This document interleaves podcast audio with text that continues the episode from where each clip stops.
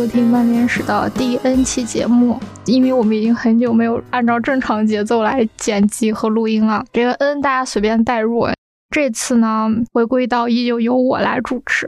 曾经呢，给我们做过兼任主持的明阿星，这回被我正式请来，不是不是，当做嘉宾，然后来简单聊一些事情。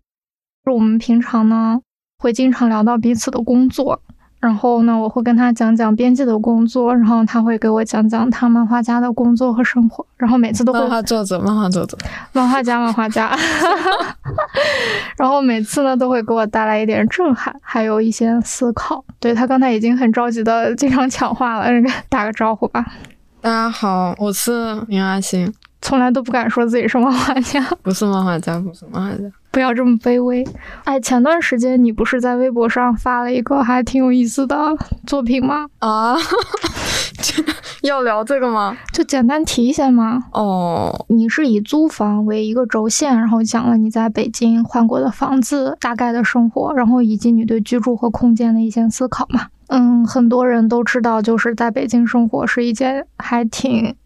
局促，然后也很不容易的事情。对 我们两个今天之所以会坐在这里聊，是因为我们当时十二月三十一号就是跨年的那个晚上，嗯，然后我们两个也在一起嘛。阿信又一如既往的跟我聊到他漫画家的生活，然后呢，他当时说了一句话对我特别有感触，就是啊，画漫画就是撑一年算一年。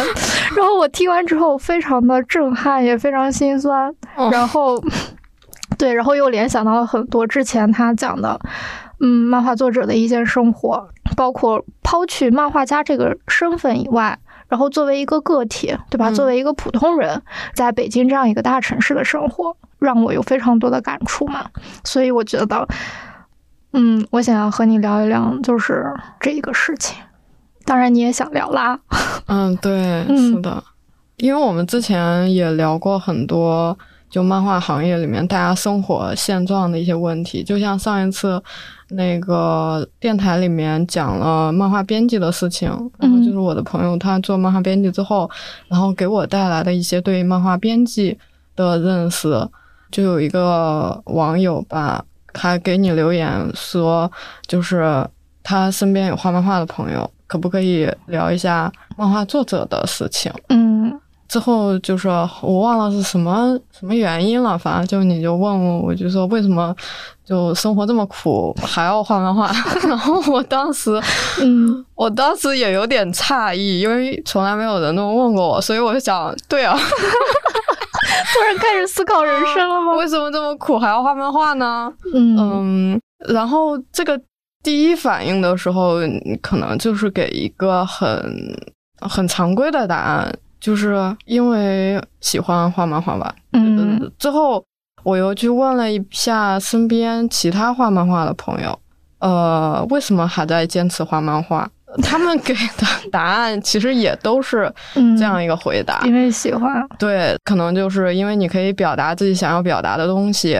它又不像动画或者影视需要那么多人团体合作才能完成这个作品，嗯，漫画是你一个人就可以完成的，嗯，你可以跟别人分享自己的所思所想，都是画漫画的原因，嗯，我就感到其实画漫画不苦，表达它是一件快乐的事情，嗯，苦的是你把漫画作为职业，苦的是把漫画作为职业，对，比如说你刚刚说我是漫画家，我就觉得。啊，不是啦，我确实不能成为漫画家。嗯，呃，甚至，甚至我觉得漫画作者可能都称不上。哦，就是因为对自己的认识 很有很深刻。因为，因为我不是以漫画为职业的人，我只是在画漫画，然后它可能是我对自我认知的第一位，就是我再去想这个苦。苦的点可能就是没有办法用漫画赚钱，或者没有办法以漫画作为自己的职业。苦的是这件事情，明白。然后在大家感到苦的部分，就是这个职业它很困难，就没有办法让你好好的生存，所以它才苦嘛。嗯，坚持下去是因为画漫画它快乐。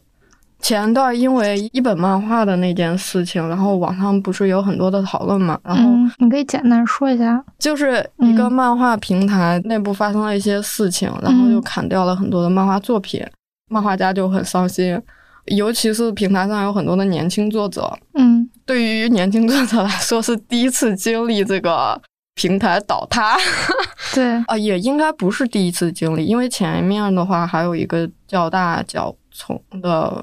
那个平台，嗯，反正漫画平台经常会有这种情况发生。对对对，嗯。不过这一次就还有年纪比较轻的作者在上面比较多嘛，然后大家就经历了这样一个事情，然后就很沮丧、很愤怒，就感觉自己被资本耍了，就有会有这种情绪在。然后我就看到一个编辑他发的一个内容，就是。拿同样的时间、同样专注的态度，然后同样的热情去做另外一个行业，嗯，可能你职位的上升或者可以得到的物质回报要比这边要更更好。对，面对这样的事情，就会有那种，那我为什么还要选择这个的？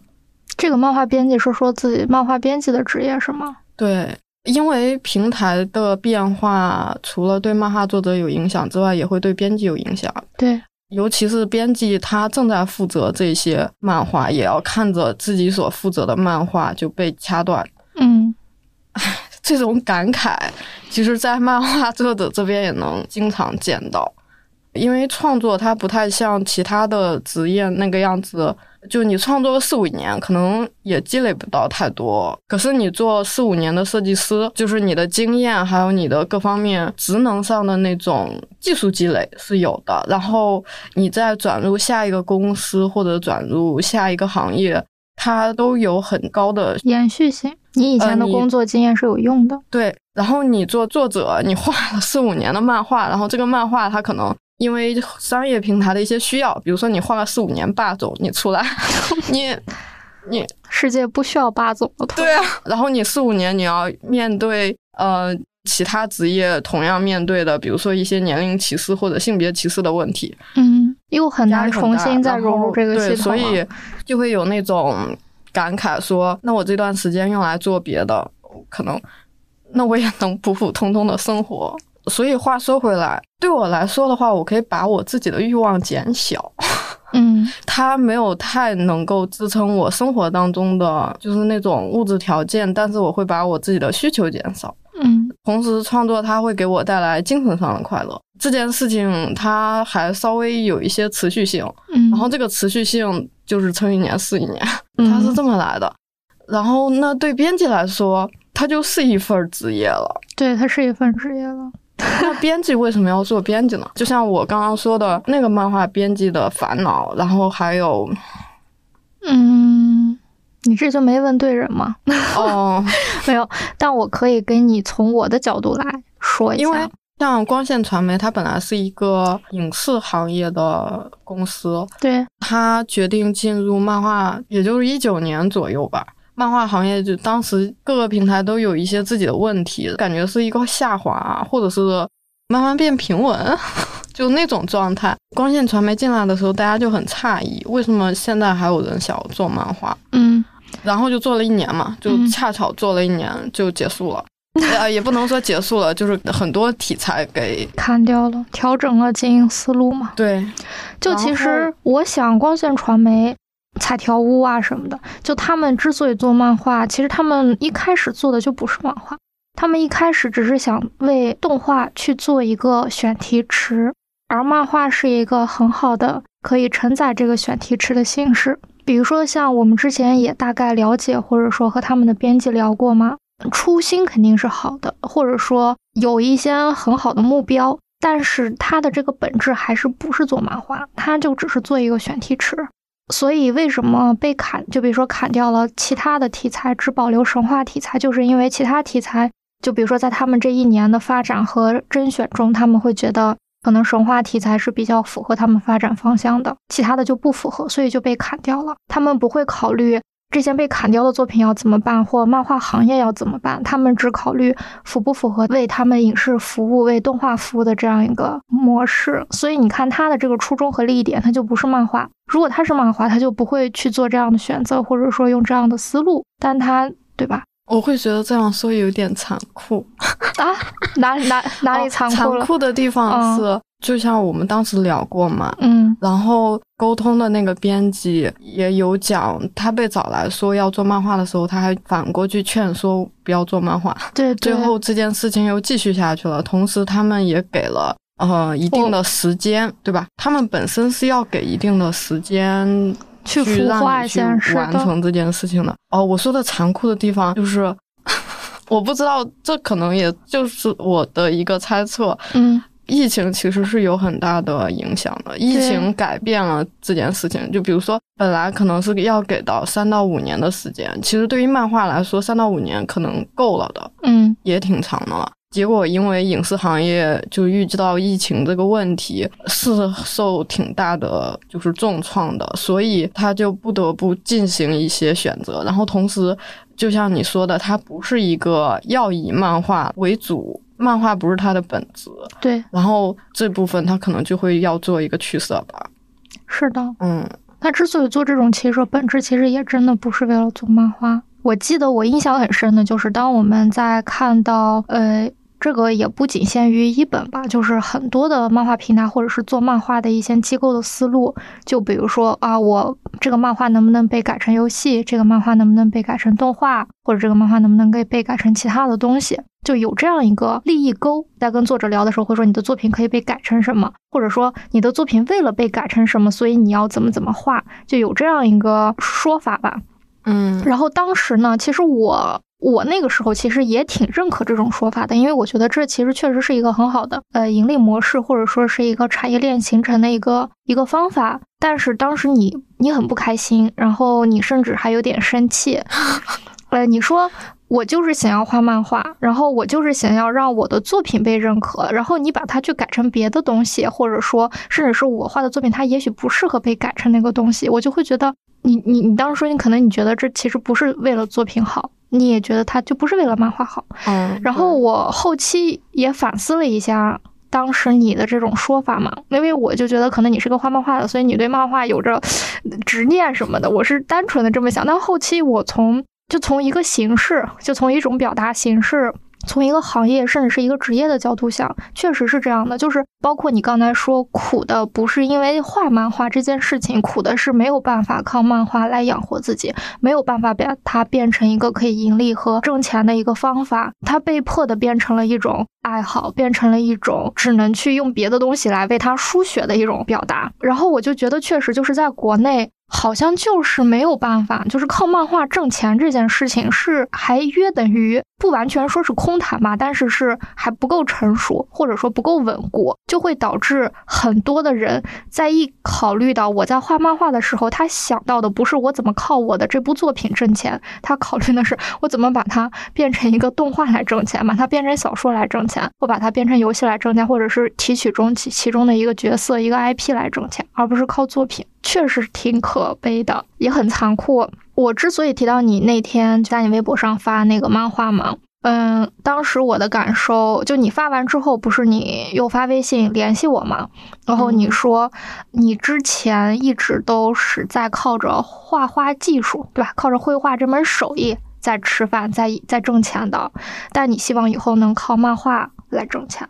就这句话对我的冲击，就是让我思考之前的一系列的问题。就是确实，你看，你比如说你接插画，对吧？接一些就你自己所谓 自由职业者的这些工作，确实你是在靠着你画画这门手艺在挣钱的。你确实没有靠过漫画来挣到过钱，现在为止。所以就是，所以确实不能称为你是，不能称之为靠漫画挣钱的人。但是我觉得啊，你是一个漫画作者，包括也是一个漫画家。嗯，作者和漫画家，他其实在我看来，他不是一种职业，他是一种身份。嗯，就漫漫画家和漫画作者其实是一种身份，这个身份包含的就是你在你在用这种艺术形式来创作，然后你有作品，这其实我觉得它就成立了，你就是作者和漫画家。不过漫画家的要求和标准可能更高一点，比如说你需要有自己的创作系统，你对这个表达形式，包括你对于你作品所赋予的社会责任的一些更深度的思考。但整体来说，我觉得你就是了。嗯，不过目前你没有办法靠你的作品来挣钱，然后你就有了这样的困惑，就自己可能确实。但我觉得是的，就你不要质疑自己的身份，那抬头挺胸，抬头挺，对对对，是的，是的，就是真的是这样。然后，关于你刚才提到为什么还做漫画编辑这个事情，就是我可以从两个角度和你聊，一个就是我自己的角度，嗯，因为我不是一个你语境下的漫画编辑。因为我不是供职于某个漫画平台，对，然后这个漫画平台可能有一些问题，所以我的职业会受到波动和影响。嗯，我是供职于出版机构，然后呢，就是我做漫画，其实更多的是依靠于做书。你与其说我在做漫画，不如说我在做书，只不过我刚好做的是漫画书。你可以用这种方式来理解我的工作。而我之所以为什么选择做漫画书？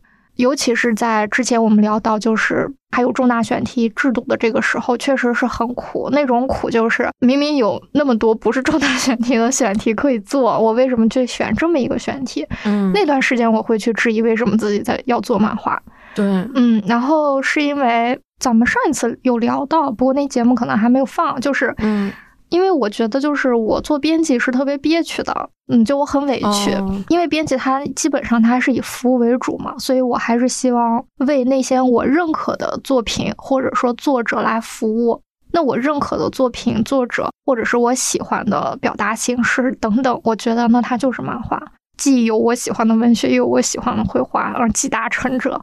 所以我就想为这个东西来服务，只不过这个过程很坎坷。我的苦也确实是仅限于就是制度的问题、书号啊等等问题，但是我暂时没有面临物质上的苦。和精神上的苦。对出版行业来说，就是你。你的职业价值，然后你的社会价值，它都可以在你做的这一本本书中被表达出来，对吧？你可以得到作者和读者的理解或者是支持，就哪怕你是一个幕后工作者，但是他们也愿意给你这样的理解，你就会觉得啊，那你的工作没有白做，精神上你是不苦的。而物质上，比如说，嗯，读库又是一个在我看来就很好的出版机构，我们主编也是一个非常。啊，对啊，人格闪亮的人，就他在物质上也没有亏待过我们，所以我觉得就是在这方面我倒没有受到太多苦啊，这是我的状态。就相较于而言，你可以还是把我当做一个图书编辑来对待，而不是一个漫画编辑来对待。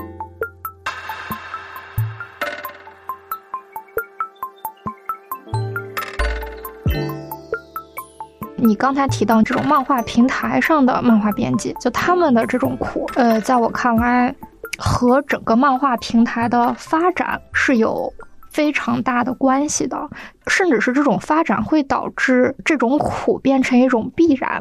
之前咱们不是有聊到，就是你之前问的一个问题嘛，就是互联网前时代和互联网时代对作者或者是编辑的影响。这个问题我觉得很有意思，但是我自己在互联网前时代，我还是个读者，就是我觉得我没有办法回答这个问题，所以我就特地去问了一下新宇老师，他是非常标准的一个互联网前时代的漫画编辑，然后现在依旧是一个互联网时代的现任漫画编辑，我觉得他有发言权，就问了这个问题，然后他给了我一个非常有参考性的回答。我就来代为他复述一下嗯，等他之后有机会可以来，我们再展开聊，嗯，然后这个问题他他当时说就是互联网前时代跟互联网时代，编辑和作者是共同的啊，因为他们都是在一个同样的模式体系下的，就那个时候是以纸媒为主的，对。然后虽然在中后期就是出现了网络平台，但是呢，它有一个延续性嘛，就也还是以纸媒时代的编辑和作者为主再去经营的。对，所以它的操作方式还是跟纸媒很接近，作者创作方和编辑出版方之间这样一种相互合作的模式，就是我现在比较常使用的这种模式。嗯，那时候对作者来说，维持生计的方式呢，就是稿费，基本上是唯一的收入。对。变现的方式比较的单一，还有一个呢，就是作者都只能找到各个纸媒平台来去发表作品。然后呢，作者自己首先在稿费的议价权上很小，漫画标准的这种评判也是被杂志和杂志的编辑所垄断的。对，作者编辑说好就好，编辑说登就登，说不好就不好，说不登就不登，所以作者他只能接受这种标准。然后纸媒有限嘛，杂志的厚度有限，对，是的，作者的数量也有限。对，你看他就因为杂志就那么多本儿，杂志就只能这么多页，所以能刊载的作品的渠道和数量是有限的，就是能靠此为生计为职业的作者也是有限的，整体的这个产业体量比较小。他说这是互联网前时代。的一个模式吧，嗯，之后呢，发生了两个比较巨大的变化，嗯，但它其实基本上是同时的，只不过进行了一个缓慢的迭代。然后第一个变化就是出现了以漫画作者聚集在一起的漫画工作室。然后他说，这种漫画工作室是怎么被催生出来的呢？就是为了跟漫画纸媒进行一个漫画作者的议价权的争取，就是有一种有种办工会性质，你知道吗？就是就因为漫画作者他作为个体，他跟一个机构来比，他是我明白，他是弱势方，没错，对，所以他需要联合，对，他们联合起来有力量，再加上对这样说那挺厉害的耶，对啊，是的，就是大家有这种自生长、互相帮助的这么一个能量嘛。其实做这件事情呢，算是姚费拉，对，是的，就其实他们在这个变化过程中起到了很多重要的作用。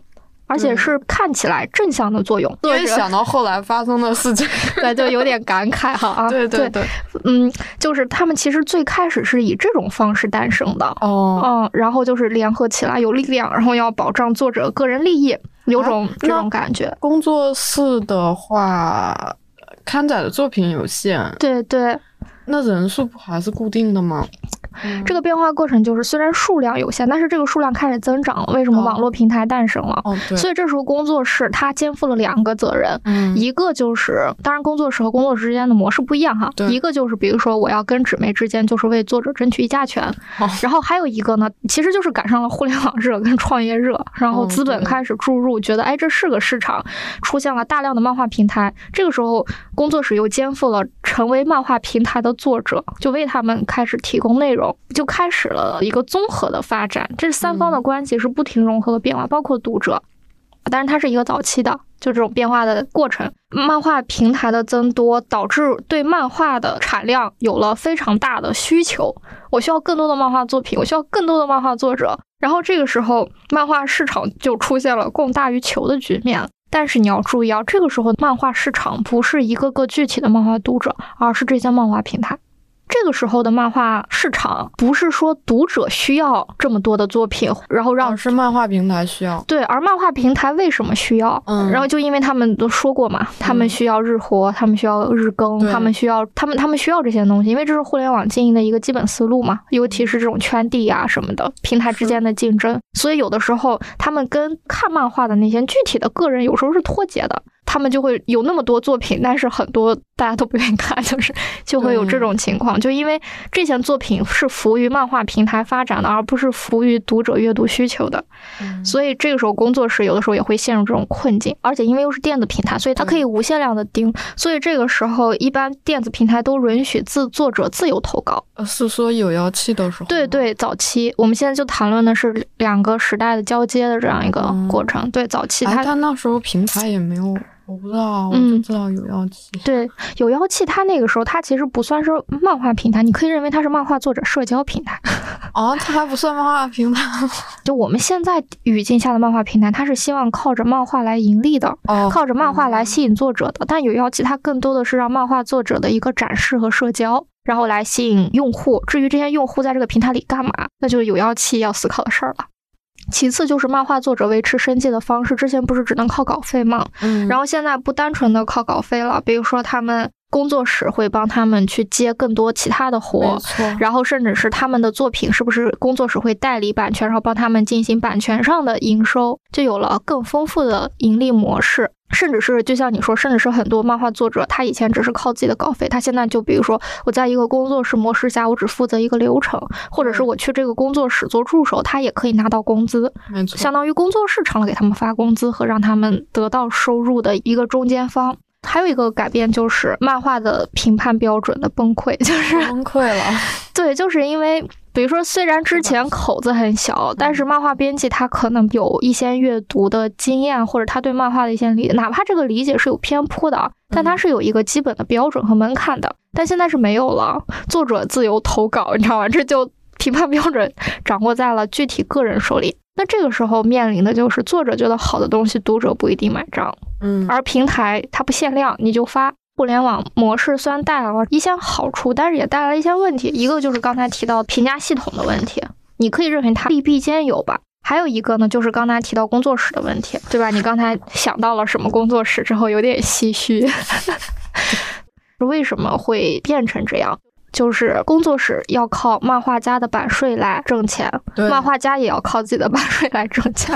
工作室和漫画家他们吃的是同一块蛋糕，他们就会有利益冲突，这是最大的原因。还有一个原因就是工作室它只能靠头部的最厉害的成名的那几个作者来挣钱，然后剩下的那些作者还未成熟的得靠这些有名的作者来养活，对吧？就有点共产式。但是这些头部的作者他不一定乐意呀。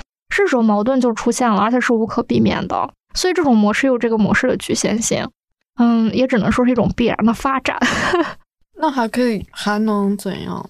这是一个问题。还有包括我们刚才提到这个，虽然漫画的投稿量、作品量多了，但是质量无法保证，而且跟市场长期脱节。包括漫画平台自己的问题，就是那个时候它主要是为了资本服务的，因为资本会觉得这是一个好的、嗯有发展前景的领域，我想要入资。因为你知道，就漫画平台它也是一个互联网公司嘛，对他们要自己研发程序，对吧？要有各种各样的支付啊什么的基础的那些件，他们需要很多程序员。然后在这个之上，他可能需要什么客服啊，然后需要编辑啊，这是这些，其实是一个挺大的公司，他需要的人也比较的多，然后他前期的投入的钱也很多，所以他们就需要投资啊，就得听投资人的话呀，或者是起码得为自己的投资人负责嘛。那怎么才能让投资人的钱有回报？其他的互联网模式，那就是我要有更多的用户，我要有活跃度，然后我要让我的平台把其他的平台都先挤掉，因为可能在互联网的思维里是大家都只有二十四个小时，他上你的网就不上我的网了。对，所以这时候他们就开始了圈地扩张。那在这个过程中，他们就需要更多的漫画作品。早期我们也聊过嘛，就是是个人就来当编辑，是个人就来画漫画，然后稿费还开的格外的高，大家都觉得我可以挣钱了，但其实是一种虚妄的繁荣。并没有跟实际的读者的需求挂上钩，所以他之后面临崩塌、被读者抛弃，甚至是他无法持续，发现这东西没办法盈利，都很正常，也是一个必然。只不过当局者就还在这个事态发展中的人，他也只能事后再去复盘。他在做的时候，大家都想我要抢到先机，我要做那个能挣到钱的人，都会这样。所以整个历史就是嗯这样的。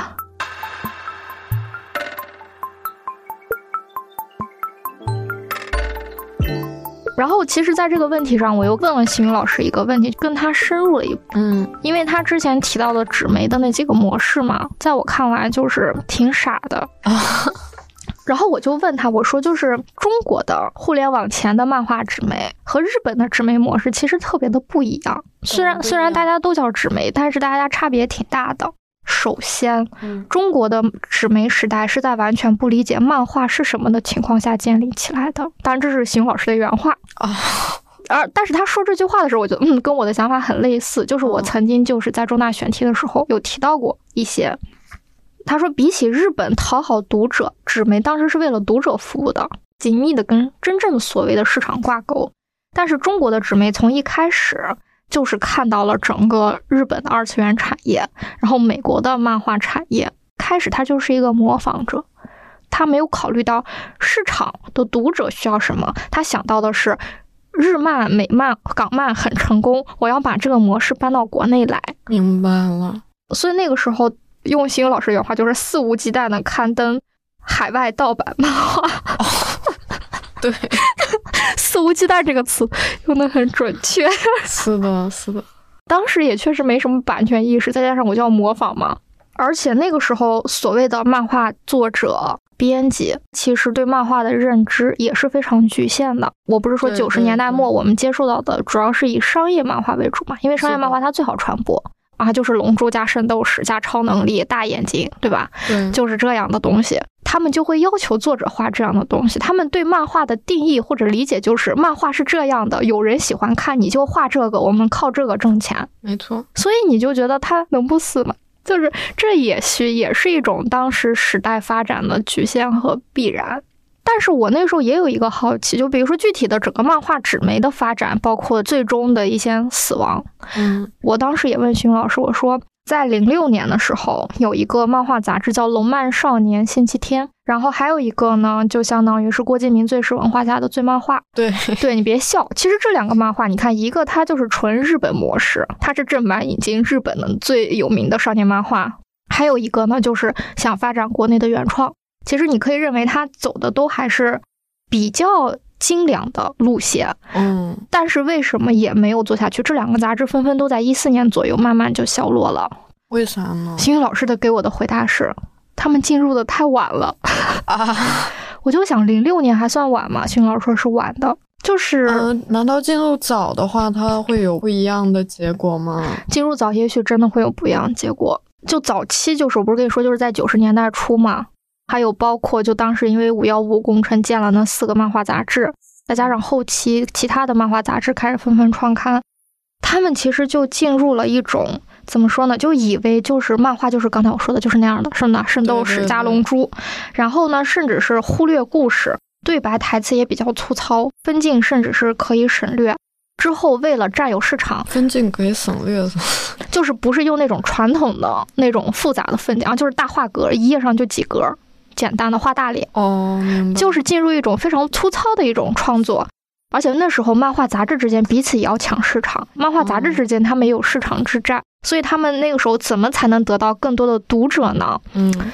嗯，一个是我加大内容的量，一个是我降低杂志的定价，对，或者是多送赠品，然后这些新闻老师都讲，当时我听的时候我都。我下巴都掉下来了。他就说，满满一本书，好几百页，特别厚，漫画杂志可能只卖几块钱，而且在那个靠近定口的那个书缝那儿给你登小说，就是，就相当于就是买一本看一个月。像我们这种读者，可能就是在看盗版四平一日漫，同这是这是同时进行时的一个状态。当量足够了之后，就开始希望用彩色来吸引读者。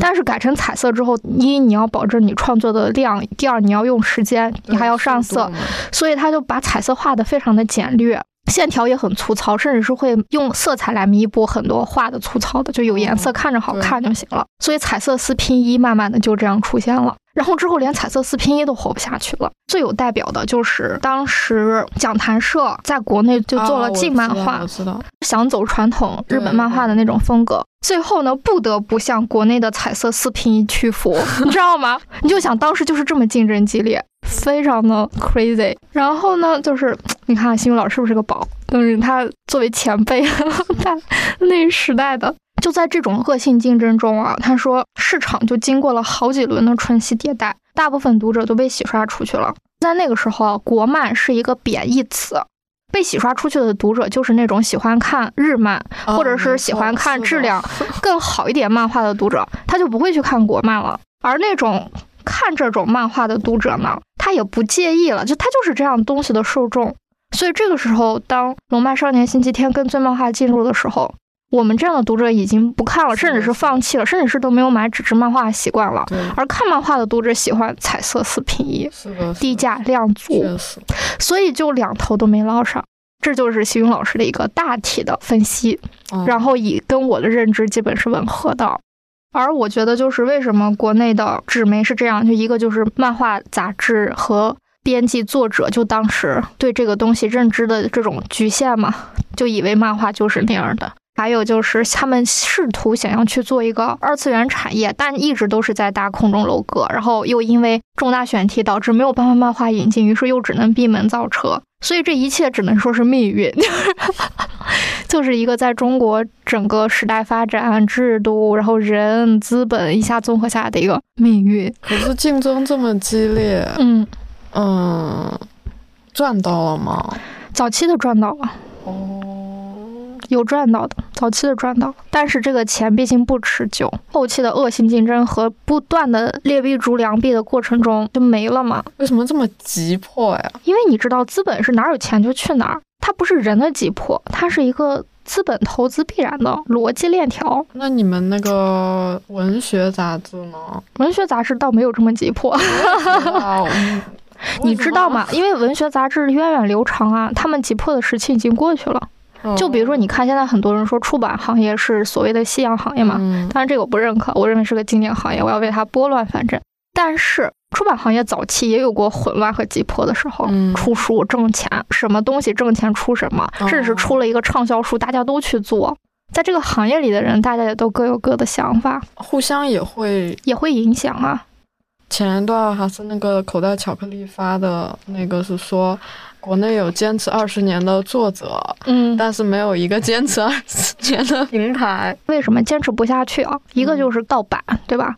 盗版后面开始被清算的时候，盗版死一波。对，那不能盗版了，那我需要正版引进。但是那时候已经有点晚了。原创那个时候大家就开始撕拼一抢市场。我就说中途就没有任何一个可以打开局面的可能性嘛。张勋老师没有，他们都说没有，没有，对，没有，因为他说大家不是说像我们属于是回顾历史，嗯。当局者是，而且大家那时候对漫画的认知，那如果回顾的话，也觉得没有打开 局面的方法。回顾的话，其实有啊。就如果说那个时候我们能开始正版的去引进漫画，让大家正确认识漫画是什么，而不是只是你认为的什么超能力，也许会让更多的人意识到漫画表达形式的魅力，而去看它。开始时候也不可能意识到呀，所以就打知识有限，所以就没有可能啊，所以这是个必然呀，对不对？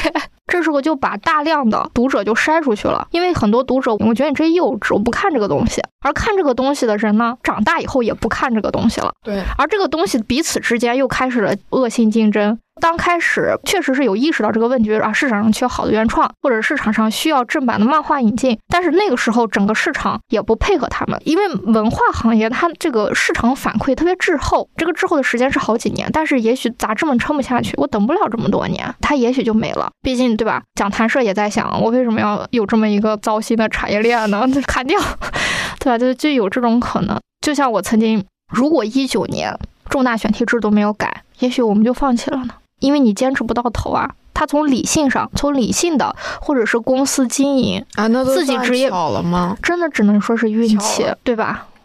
然后最搞笑的就是去年，因为我们和美国的关系嘛，嗯，美国的书号受到了一定的限制，但日本的 OK 了，没错，就漫画 OK 了，所以有的时候真的是，我们就当他天无绝人之路吧，不然真的要死了，不然真的要死了，然后。啊，我就想到那个小的时候，因为看漫画或者是因为画漫画，然后就被同学说日本鬼子。那个时候就是你跟日本关系不好的时候。是的，我还记得，就是我们当时跟日本牵扯到钓鱼岛问题，嗯，那段时间反日情绪也特别激烈。是小学的时候，以前关系很好的朋友，然后他们就联系我，就说你现在还好吗？然后他，然后他们就会问我，他们说你现在还喜欢日本文化吗？你还在学日语吗？然后我说是啊，他就说你怎么能这么崇洋媚外？然后我就啊，what？但我也会站在他的立场上去想，他为什么会这样说我，或者他为什么有这样的认知。你看啊，其实除了像漫画行业，就在早期发展的时候就面临各种问题。其实现在影视行业也面临这种问题，当然这也是新宇老师说的。就我感觉我现在就是他的传声筒，就是比如说现在看到的。就是好莱坞看的就是迪士尼，看的是漫威跟 DC 的动画和英雄宇宙，就也想做那样的东西，但其实也不是，其实也要好好的先做电影本身，让观众认可电影本身。至于你跟其他行业的嫁接、联合以及共同的创造，这个得你的行业已经扎稳根基再做，而不是说我电影做出来就是为了搞 IP，就是为了要这要要宇宙，就跟早期漫画发展一样一样的。我感觉现在就又走上。了漫画发展的老路，就影视行业，之所以为什么是这样，就跟我们的这个门类发展的时机有很大关系。我们有太多可以借鉴和学习的了，但是我们的底子和这个对这个东西的认知又非常有限，很有可能就开始闷着眼睛开始学，在学的过程中遇到各种问题，比如说像漫画平台，就漫画杂志，刚才说到了。纸媒，对吧？用各种各样的原因把自己作死了。漫画平台也是类似的，就漫画平台，他希望靠漫画来挣钱，但是他又因为自己这种互联网的性质，然后要为投资人负责的这种必然性，就导致他需要大量的作品，然后需要日活，然后就导致作品的质量会下降，因为读者不会为这样的作品买单的。那这时候，那他的盈利就又变成一个泡沫了，所以漫画平台也必然就倒下了。而像一本这种情况，就是他希望是背靠自己的影视行业嘛，嗯，但是你可以认为他就不是在做漫画，漫画对他来说就只是影视行业一个选题蓄水池而已，他就可以很轻易的，我觉得我现在需要神话题材，于是我就用神话题材，那其他的题材他其实就可以不关心，他也没有责任和义务关心。他只要把他的影视做好就行了，把他的动画做好就行了。对，这就是一种必然。所以为什么平台会一个接一个倒，或者是平台在漫画的这种处理问题上，让很多作者觉得很残酷，让很多编辑觉得很残酷？因为他们就不是在做漫画呀。不过你说到这个的话，我就突然觉得还蛮有意思的一件事。就呃，有意思的地方是在，就是像邢云老师说，影视行业其实指的是动画，包括一些特效电影什么的，科幻电影什么的。可是现在的信息流通其实是比较通畅的，人们对于影视或者对于动画的理解是没有那么就不太像过去，比如说对，没有对漫画那么闭塞，是的，嗯，各种信息不流通，然后什么都不知道的一种状态，是因为这样的，就是。你觉得的这种信息的流通，或者说啊知识的更丰富吧，嗯，其实也仅限于年轻一代人。比如他在这个时代发展中，他会更多的去接触到外面的东西，这种信息流通也是他涉猎范围的一部分。但是对于一个公司真正的经营者，在他们理解电影影视的那个年代，他们接受到的信息可能和我们不一样。就是他还是以过去的那种对，至于他愿不愿意同等的快速的去接受新的东西，这就要看个体的了。做作为整个时代来说，就挺难的。你说这个，我想到那个就某漫画平台的，嗯。我们今天是不是得罪了很多平台？呃，就是一个朋友在那里工作嘛，然后他就很喜欢画很多短片，平台那边就要求他画连载，然后他就说，嗯，其实是应该从短片的方向发展的，然后也提议画短片，然后他自己画的短片也受到就是网上很多人喜欢嘛，嗯。但当时就被严厉的否决了，说这样是没有前途的、没有未来的、不可行的。你就要给我画连载。然后过了几年之后，那个平台那边的就同样的一个人，嗯，回来跟他说，对，回来跟他说，要不咱们就画短片吧。但是他听到之后，就你。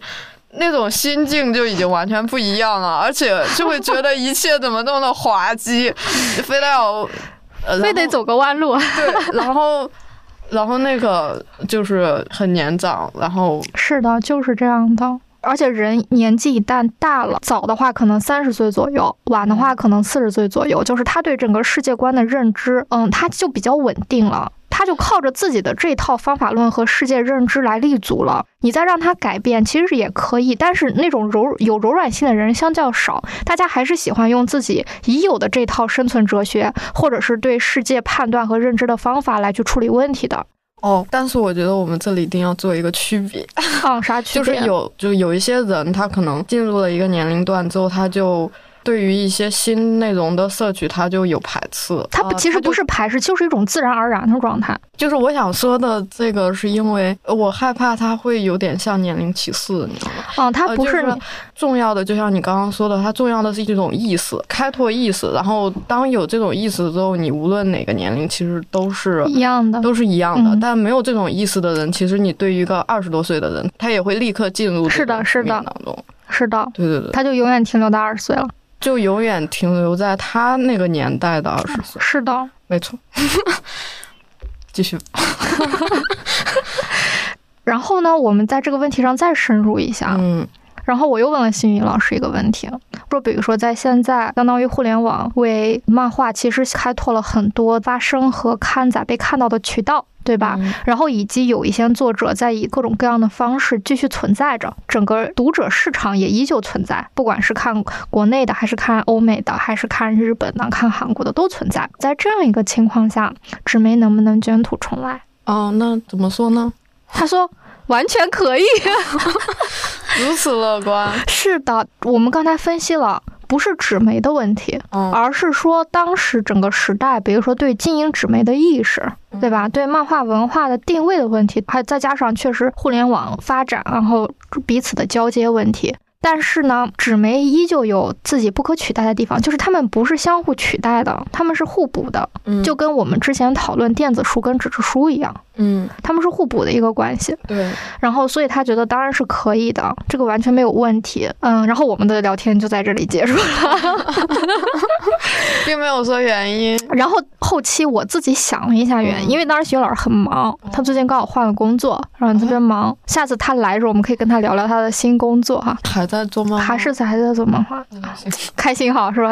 安心了一点，对吧？对对对，不然行业又损失了一个人才。然后是这样的，就是。我自己分析，虽然漫画就纸媒啊，我们就把它定位成漫画杂志，就是在现在它虽然可以卷土重来，但是有一定的困难性。嗯，比如说，我们就从漫画开始发展，对吧？嗯嗯，你可以认为将近三十三十多年吧。然后这么一段折腾，如果说需要一个漫画杂志，你先别管它是线上的还是线下的，它面临的第一个问题就是说作品数量。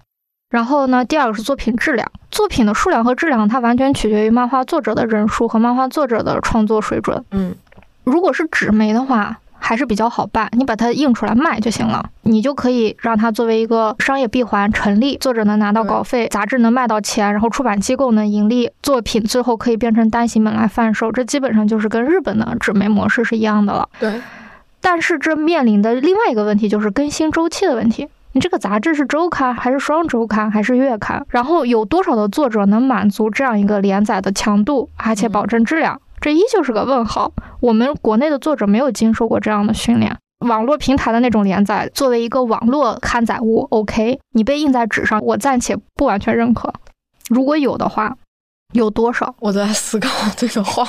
还有一个问题啊，就是。如果它是非连载的，比如说杂志，它也可以有两种模式，一个就是一本杂志，就像一个 MOOC 一样，它是一个独立的作品，然后我一个月出版一本，我两个月出版一本。还有一种，那就跟日本很像。我就是连载式的，你这一本上第一话，下一本上第二话。嗯，我觉得目前前者比较适合中国的模式，后者暂时中国的作者暂时还没有这个训练。因为我最近编辑了很多就是日本的那个漫画作者写的书嘛，就他们当时的整个创作的经历，还有包括他们那个时候的一些工作强度啥的，我觉得确实太虐了。就是我不想让漫画家也九九六，就是甚至是零零七，就太不可思议了。但是如果漫画作者不九九六不零零七，他们怎么靠作品就是盈利？或活就这种商业模式要怎么建立？这也是我最近在思考的，就怎么建立一个更健康的盈利模式，而不是就是要靠着做着吐血作画，然后赶连载，然后有命挣钱没命花。我觉得这可能不是我追求的目标，可能也不是你追求的目标。然后还有一个就是，如果它是电子杂志，它怎么盈利？定价多少合适？定成跟纸质杂志一样的钱，读者买不买账？那如果我定低了，我能不能让整个的营收是平衡的？嗯，就会面临这样的问题。这可能之后就是我们需要探索的。但是我觉得，如果当这些问题被想清楚了，或者说我们觉得我们的市场和作者，包括出版机构，或者说其他的机构，它有能力了，我们未来也许是会出现漫画杂志的，无论是纸质的还是电子的。是的，是的，对吧？它是非常可行，它也跟现在的模式不冲突，只不过就是这么三十多年的折腾，损耗了很多元气。甚至是让很多作者离开，或者说很丧气等等吧，就对这个行业带来了很多伤害。嗯，甚至是对读者带来了很多伤害。一提到漫画，一提到国漫，皱眉头，对吧？嗯，是这样子的。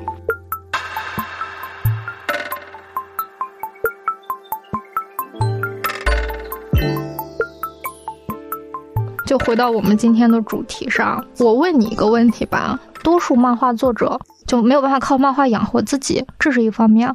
而那些靠漫画养活自己的作者，有的时候他们创作的作品是跟真正的读者需求脱节的，而有一些可能就在画着自己也许也不是那么认可的作品，也许也有幸运的，就是既画着自己认可的作品，又能养活自己的人，但是可能数量比较有限，在现有的这样一个模式下。甚至是还有很多漫画作者，就像你一样，就是被迫成为一个独立的经营者，被动的吗？比如说你不认可漫画平台的模式，也没有漫画杂志供你展示，然后出版行业虽然作品在筹备，但是它需要时间，在这整个的阶段里，你就属于被动性的自我经营。就我那天跟另外一个漫画作者也有聊天，比如说他们如果想把自己的作品推介到国外，虽然在中国出，但是我想日本也能出我的书，法国也能出我的书，那这个时候他会发现自己找谁呢？谁帮自己呢？是不是自己也要学学法语、学学日语，然后有个可靠的朋友，他的作品才能走出国门呢？他会面临这样一个思考。嗯，还有包括当他跟一些平台机构合作的时候，对方会非常霸道的给他说：“我只给你稿费。”你的作品我买断了，以后你作品的收益跟你没关系了。你要签这个合同就签，不签就算了。这个时候他没有选择，他不想接受这种不公平的合约，那他怎么办呢？那他就只能自出版。但是自出版，我们之前也聊过，它毕竟是一个擦边球行为，它有一定风险性。其次，作者要承担大部分的劳作。你之前也经历过一部分，比如说我要自己排版，我要自己设计，然后我还要自己经营我的微博粉丝，我要让他们认可和理解以及支持我。对，他要承担着自己的宣传经营，嗯，包装，甚至是他还要承担很多的法务工作。他得学习法律，然后他得自己去签签署合同，然后怕被坑，然后甚至是被坑过才意识到被坑了。就是 有很多，就是我的这种。独立经营不是说他只是画漫画而已，他要成为一个飞行的公司，来让他的作品被看到，来让他的作品走出国门，来让他自己靠他的作品能为生。但是在日本，这些东西都有其他的漫画出版社或者是其他的机构就帮你分工合作掉了。就是漫画作者不需要承担这部分，你只要专心好好的创作你的漫画就可以了。至于它卖的好不好，它设计的漂不漂亮，它要不要授权到日本这件事，你不用操心。如果你有这样的需求，我们帮你完成。嗯，这就是我说的是被迫型的。因为有的时候很多漫画作他不擅长，他也不想，因为他他的时间就那么多，他天天搞这些，他什么时候画画呢？哎，不过那种的话，他是通过什么营收呢？通过什么营收？在日本的那些，他通过嗯辅助帮你做这些事情啊。日本的漫画家，好，我来告诉你这个行业的秘密。开玩笑，不是什么秘密，就是日本的漫画家最常见的就是，嗯，当然日本也有日本的问题啊。就是日本的漫画家一开始就他要先参加漫画新人比赛，对，然后他只能通过漫画新人比赛，然后才能拥有在一个杂志上呃刊登自己作品的权利或者是资格。对漫画杂志来说，这也是他们经营的策略嘛。如果我登一个无名作者的作品，这种制冷期就是启动期太长了，然后我的杂志的销量会受影响。为了保证我的这个商业模式是成立的，那我一开始就需要这个作者他起码是被读者知道和认可的。那什什么方式最好呢？获奖，这个奖是我杂志举办的，就是以日本为例吧，就是他们是分成三大类的漫画奖，第一类就是。你可以认为是那种褒奖成就的奖，你是一个特别厉害的、有成就、有声誉的漫画作者，然后我颁给你这个奖，然后来褒奖你的漫画成就。第二种奖，你可以认为是文化探索类的奖，比如说像什么手冢治虫漫画奖啊、什么文化厅艺术漫画奖啊这种，它也不限题材，也不限篇幅，就是你画你就投，甚至是你是同人作品，你是你是一个非专业漫画作者都 OK，只要你画的作品我们认可，你对漫画表现形式有所探索、有所突破，甚至很有。去，你就可以得到一个相应的褒奖。它是在文化探索类上的一种，比如说像国内的话，可能。早期金龙奖它有类似的功能，就他们就比较相似，文化探索类的。而日本最常见也最多的就是漫画新人奖，你可以认为它是对新漫画作者和作品的一种选拔和甄别。你如果想要登在这个杂志上，你就去参加奖，特别多的奖。然后少年漫画、少女漫画，然后就是这种普通的文化类的漫画，或者是女性向的、男性向的，甚至还有色情漫画，有这种搞笑漫画。不同的漫画杂志有不同的征稿需求和标准，你就按照你自己喜好的去投。然后你被选中之后，你就可以在这个杂志上把你的这个获奖作品刊登出来。因为这些杂志的这种发行量都比较大，哪怕是一个非常在我们看来名不见经传的小杂志，它的月销量可能就平均七八万这样。我觉得，再不要说 Jump 这种周销量几百万的了。所以它其实就是为作者打了一次广告嘛。对。因为你这是一个老传统了，读者他会很关心的，嗯，就对啊，有什么新作者、新作品，对不对？为我们注入了新鲜的血液。评奖的这些编辑和一些漫画家也会为你背书，你相当于破壁了，就进入他那个圈子了。这还不能算完全出道，这只能算得了奖了。如果你的这个得奖作品被刊登了，反响还不错。然后你跟编辑聊，你有一个很好的想法或者是一个创作思路，那我们是不是就可以开连载？开连载的话，像各个杂志它的风格和定位不一样啊。像少年 Jump 这种，它的这个标准对吧？就是少年漫画那些，它要求你必须得周更。那这个时候你能不能满足？然后甚至是它会要求你一直连，一直连，只要不跌评价表前十，你就可以一直连，连个十年都没有问题。如果你不愿意接受，你就可以去这种月刊杂志，甚至是双月刊杂志，一个月交一次稿或两个月交一次稿，然后你整个故事是完整的。比如说你跟编辑说，我就连载二十话，二十话这个故事就结束了。编辑说 OK，那我们就这么干。这是这个杂志的盈利和定位风格都不一样，你就选择你喜欢的就行了。就就选择的方式比较多。对对，你就选择，然后你就连嘛。然后周刊就辛苦一点，月刊的虽然不那么辛苦，但是可能一个月只拿一次稿费，各有利弊吧。当登载到一定程度了，比如说编辑就会跟你商量，我们要出不担心本了。来画一个封面，或画一些彩页，或我们做一些宣传。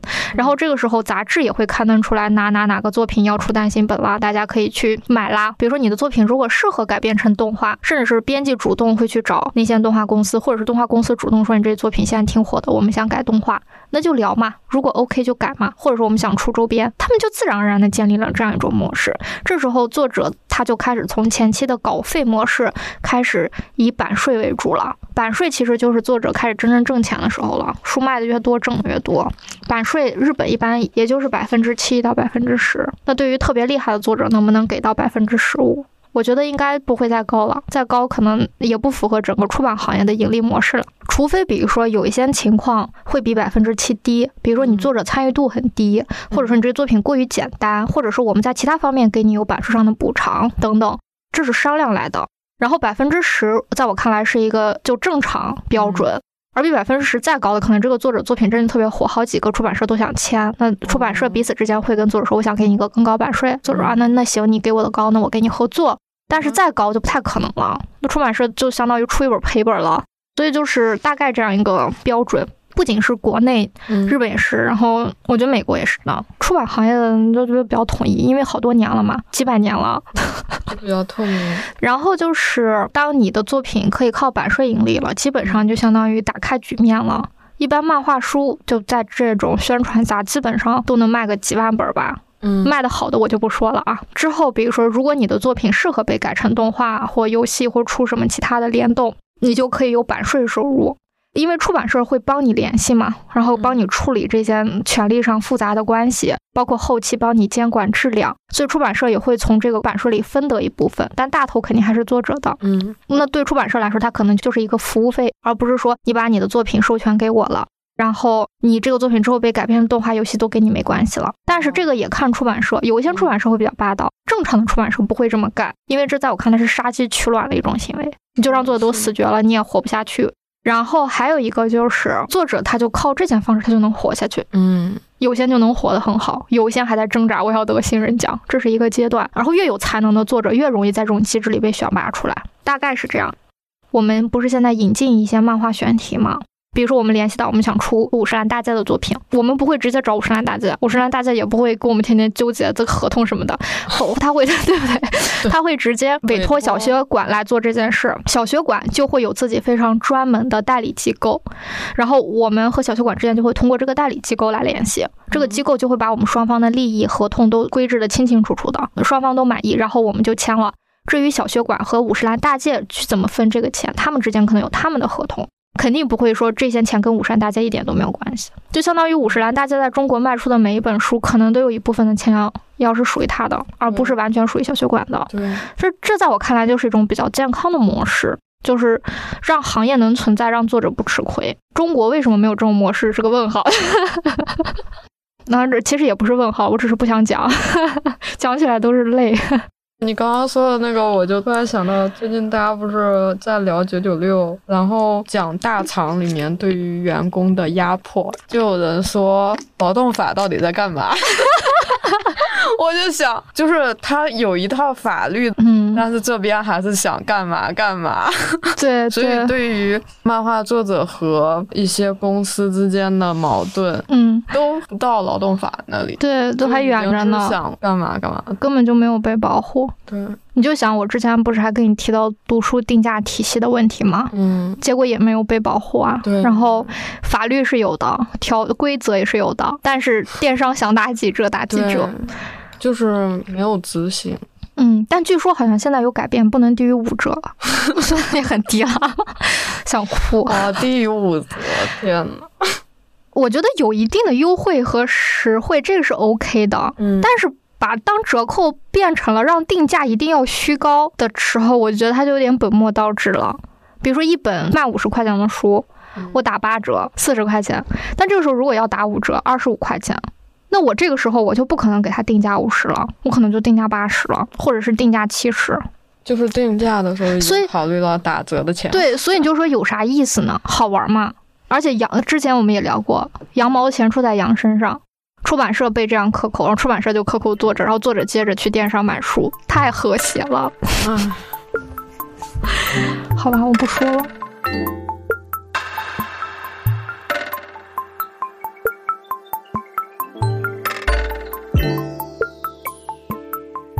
我们就从你这个被动作为一个独立漫画经营者的这个角度来聊的嘛。就比如说，你现在基本上都是，我是记得最早的时候，就最早，嗯，的时候你问我一个问题，嗯，大概是说为什么画漫画就一定要自由职业吗？为什么不能做一个别的工作？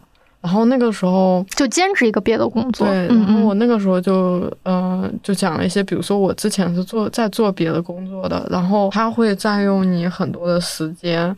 到最后，其实你是没有太多的时间去创作的。然后就是漫画它本身的呃需要花费的时间，我后来也会在想，比如说这些理由，当别人问我的时候，我就会说，嗯，呃，说一些原因嘛，就你必须要做一个回答。但是我自己也会问我自己，难道是我不够勤奋吗？灵魂拷问啊！对，然后嗯嗯，你就会把自己和一些在写作的作者相比较，嗯，他为什么能一边工作一边创作？嗯，然后嗯，我后来想，我觉得是因为就尤其是对于写作的人，他从小都在学学写作。我们有语文课，嗯，对，然后学写字，然后有语文课，然后。他写作的话，可能大学学的还是文学方面的专业，其实是受了一个很久的二十几年的教育的。对，但是画漫画的人并不是从小都在学画画，呃，或者他小的时候画画其实是一个很爱好性质的东西，美术课也是经常被霸占的。对，嗯，你如果如果我们在另外一个星球，可以可以，大家。从小就是主要的课程就是绘画，嗯，呃，它是在你就是比如说类似于学习一种语言的方式去学这个东西，然后世界上所有的人都会画画，嗯，嗯，这个设定我要用，然后在那种情况下的话，可能，嗯，你其实是受了一个很长的训练的。不管是速度上，还是对于绘画的理解上，就是美学的教育，你不用另外再去花时间培养了，你就可以一边做一个工作，然后一边做画画，就它会相对轻松一些。嗯，然后，但是对于我，尤其是我们，呃，我们这个星球，对于我们这个星球，对对对，然后你很多对于美学的学习，它是很后来的事情。然后你就需要花费额外的大量的时间，比如说你作为一个写作的人，你前二十年这个体量，跟你一个开始学画画或者是开始用绘画来表达的人，你去熟悉他这种方式是需要时间的，然后你去运用它表达自己脑子里所想的东西也是需要时间的。你是在学一个新的语言，那你在这个基础上再学二十年。可能就能一边做点什么，然后一边就会也有这个原因。嗯，而且我是这么想的。嗯，我当时问你这个问题，嗯，我觉得可能是莽撞了。嗯，因为我下意识的还是带入了一种写作模式的创作，而不是漫画模式的创作。就在我越来越了解漫画创作，因为有一天我就坐你旁边一直看你画画嘛。嗯，当然你当时画的虽然不是漫画，但是整个画画的过程，嗯，我都很细节的看到了嘛。我就有一种感受，就是这是一个不管手速再怎么快。它也比写要慢的一个创作模式，就像雕刻有雕刻的时间，拍电影有拍电影的时间，它有一个自己的时间周期在里面。虽然就是漫画，它可以靠一个人来完成，但是靠一个人完成的艺术里，漫画确实挺耗时间的。还有一个就是漫画，它不只是画嘛。他有表达，绘画他得明白，然后漫画语言和漫画知识他得明白，然后他还要明白文学，他还想知道自己要去讲述什么，就他这种人文和思考、哲学上的修养也需要。对一个作者的要求和标准其实是非常高的，就如果你要创作一个好作品哈，标准是很高的。而且之前新云老师也提过，就是二十页的漫画其实能承载的信息量。可能都没有一个三四页的小说承载的信息量多啊，没有，对吧？就相当于你看，就所以要用漫画去讲清楚一个东西，它要画很多的东西在里面，而且每一个格子都很复杂，就。你可能看就一秒钟过去了，但是漫画家在那儿吭哧吭哧，他先要想分镜，然后把台词、角色都想好，然后还要在那描线。如果是彩色，他还要上色，他把色上完。如果在电脑上画，他还得调一调；如果在纸上画，他还得扫描。就这一系列的工作，他都得考虑。可能对写作的者来说，那我就是直接我的电脑啪啪打，打完就发给编辑 就可以了。但漫画作者他没有办法这样，他的整个工序流程以及对他时间的损耗，嗯，占有是非常大的。说到这个，我我就想起，因为我不是在想这件事情的时候，然后就想到作家，我我就想到让每个作家都会写 毛笔字。对，作家要用一个一个的毛笔字来写自己的小说，对对对，有点这种感觉吧。然后呢，他的整个 曹雪芹啊，这是曹雪芹，对，写小楷，你要你要先会写毛笔字，然后你才能开始写小说。对，而且你的毛笔字写的丑，编辑就不收你的稿子。这样的话，它整个的花费的时间就更多了。对，但是，嗯，我觉得就像电脑打字之类的这些事情，其实就也是在缩短它的。创作时间，虽然你看对漫画来说，用电脑和在纸上画，电脑可能更便利，但是这种缩短肯定没有像写作的人那样快。毛笔字转到电脑，对对，差别太大了。然后还有一个，因为漫画它视觉上面的信息还是很多的，嗯，文字它不是一个抽象思维，你只要看懂这个字，不管这是个啥字体，它在哪里，只要看到了这段话，信息就收到了。但漫画是不一样的，你画成这样和画成那样，收到的信息它就是不一样的。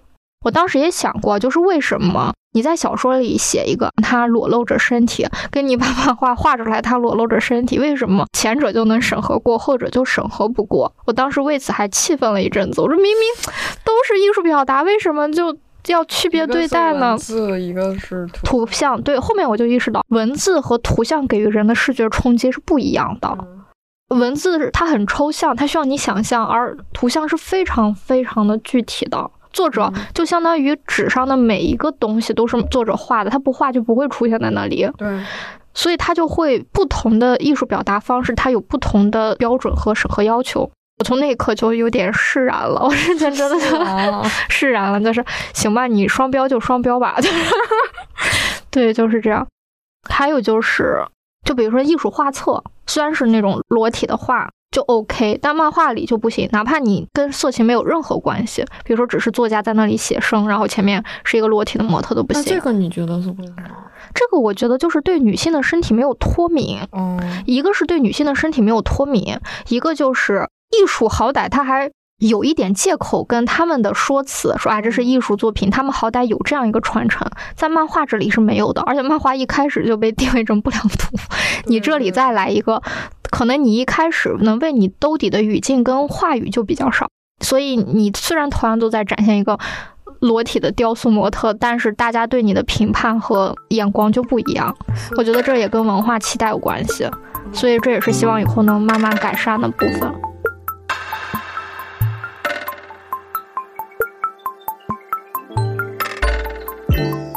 之前我们不是讨论到工作室模式吗？嗯，像日本他们是漫画家助手的模式。对，嗯，因为说实话，比如说。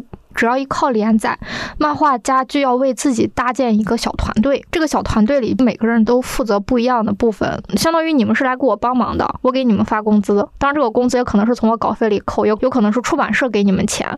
他的这些助手很多就是专业助手，可能就是未来要成为漫画家的人来你这里学学习。靠一个人是很复杂的，助手干什么工作啊？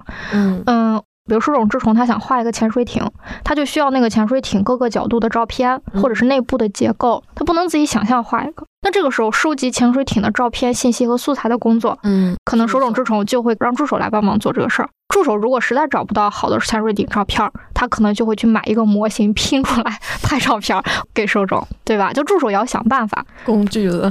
对对对，当然助手也有助手的尊严和骄傲，就是包括还有一些很复杂的背景。比如说，主人公现在在一个非常繁华的街道上走，而且是一个大远景这样的一个场景，对这个故事来说，它就只是一个很小的部分，它甚至都不起推动情节的作用。它可能单纯的就是一种视觉享受，或者是一个场景的衔接。这个繁华的场景街道长啥样啊？这个楼怎么画呀？车有多少辆啊？行人需不需要画多细致？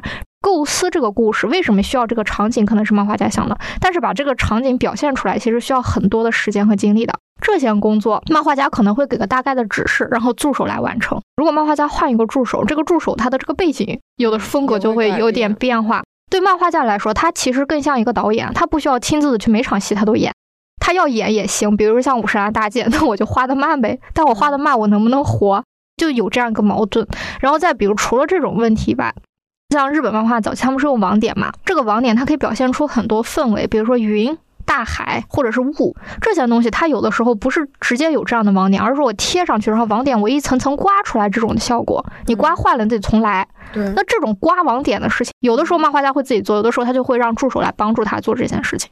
然后再比如说涂黑、涂白、嗯，描线，都是创作完了之后的体力活。是，如果没有助手，漫画家就得自己一个人完成。对，那这个工作量就是非常巨大的。我们再考虑到二十页的漫画，也许得画很久，但是这二十页漫画可能只讲了一件事儿。嗯，所以你看，有些漫画家他们就会选择一种简单的画风啊，我不那么复杂，场景也简单，我都给你省掉。然后有一些漫画家就是对画面或对视觉有比较高的追求和要求的，比如像佐马这样的啊，五十岚大介这样的，他们就得我自己要精雕细琢。其实就不单纯的是漫画了，他们甚至上升了一个层次，你可以认为是漫画艺术。所以就是，哎，嗯嗯，我是知道你指的精雕细琢的艺术指的点在哪里，嗯，但是对于其他人来说，他可能就会觉得你说的不够全面，并不是只有精雕细琢才是艺术。然后我就觉得这个得再细说一下，对。就我这样说吧，就是漫画在我看来，普遍你可以认为他们都是艺术作品。嗯，但是呢，有些漫画家他希望自己的艺术作品能更多的和更完整的展现自己的意志和自己的创造力。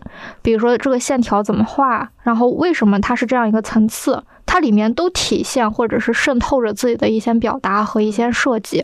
那这个时候，他如果让别人来代笔，那这个东西就没了。嗯，它就更有点点偏工业化的感觉了。嗯，所以就是就我说的这种情况，它也不是说精雕，而是说它就是说它对每一块它都有自己强烈的表达和和需要掌控的意愿。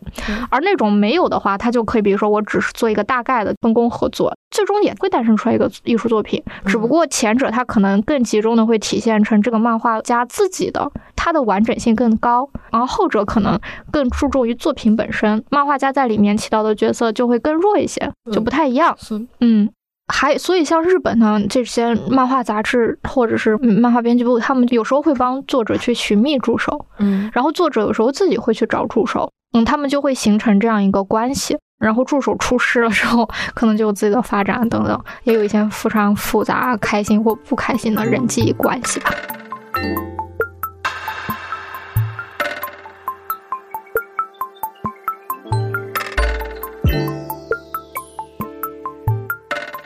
你之前不是一直都在思考作为一个自由职业者的生活状况吗？嗯，你刚才提到就是没有办法兼职这个事儿，我们不是也聊到，确实因为漫画这种表达形式，它很难让作者去兼顾一些东西嘛。嗯，就跟呃育儿和工作很难兼顾一样，我觉得确实是它就是一个无法兼顾的事情。比如说你二选一中，你选择了漫画创作，为此你也承担着这个时代暂时没有办法让你靠漫画来养活自己，然后以及作为一个自由职业者。一边画漫画，然后一边又要去接其他的工作来养活自己的这样一个生活状况。嗯，你当时也经常跟我聊这些吗？嗯，比如说，你觉得作为一个自由职业者，最大的困难是什么？因为我觉得并不是所有的人都适合成为自由职业者。就其实我会觉得自由职业是一个跟自己相处的职业，就你的职业就是跟自己相处。今天的时候看那个。还是在讨论拼多多的事情嘛？他就说了一个特别听起来特别悲惨的话，嗯，因为加班太重了，所以无法思考到底讨厌什么。你在这个过程当中，时间都被别人占据了，然后你的任务都被别人安排的。有一些人他就说，他就会讲自己在公司里面，别人说我来看你手机，你就给他看。正常人可能就会觉得，为什么要给他看？